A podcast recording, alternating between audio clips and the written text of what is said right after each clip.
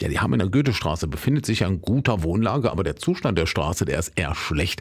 Sie ist von Schlaglöchern übersät. In den Parkbuchten sammelt sich das Regenwasser und die Bürgersteige sind an vielen Stellen durch Baumwurzeln stark beschädigt. Und laut Verwaltung sind auch die 49 Kastanien so krank, dass sie alle früher oder später gefällt werden müssen. Trotzdem wird sich der Umweltausschuss heute Nachmittag nicht damit beschäftigen, was mit den Bäumen und dem Straßenbelag passieren soll, sondern mit der künftigen Verkehrsführung.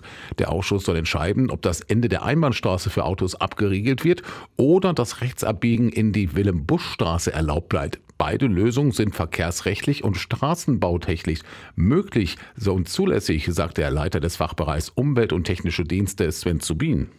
Aus unserer Auffassung ist es jetzt nur verkehrsstrategischer Natur, die Fragestellung zu treffen und die obliegt dem Rat.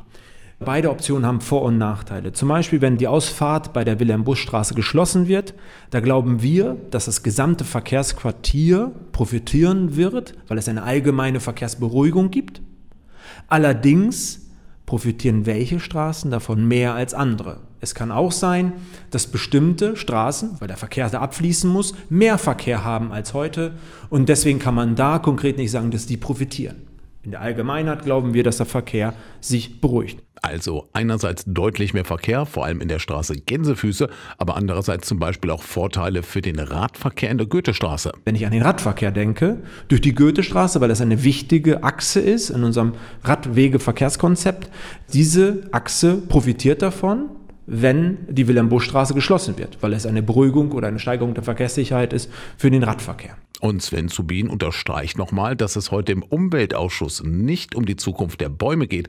Die Frage der Verkehrsführung sei davon unabhängig zu beantworten. Es ist losgelöst. Also diese Frage hat nichts mit den Bäumen zu tun.